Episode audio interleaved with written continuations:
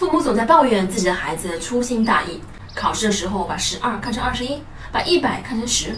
其实这都是因为孩子缺乏细节观察能力。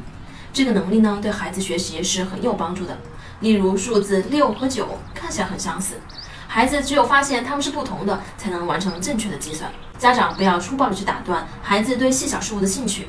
例如，孩子因为一只小蚂蚁而没有和小朋友玩，父母就会觉得这有什么好看的呢？赶紧和小伙伴在一起玩才是最重要的事情。很多大人眼里的不值得，对孩子来讲是很值得的。父母要做到的是，孩子观察的时候不打扰，孩子和你分享的时候要积极回应与鼓励，这都会让孩子更加积极的去观察。平时孩子在玩耍中呀，多鼓励孩子进行比较和观察，例如大小、长短、粗细、高矮，也可以引进适合孩子年龄段的拼图，或者像那种找不同的绘本，这都是在帮助孩子提升细节观察能力。我是不完美柚子妈妈，关注我，为你分享最有深度的育儿知识。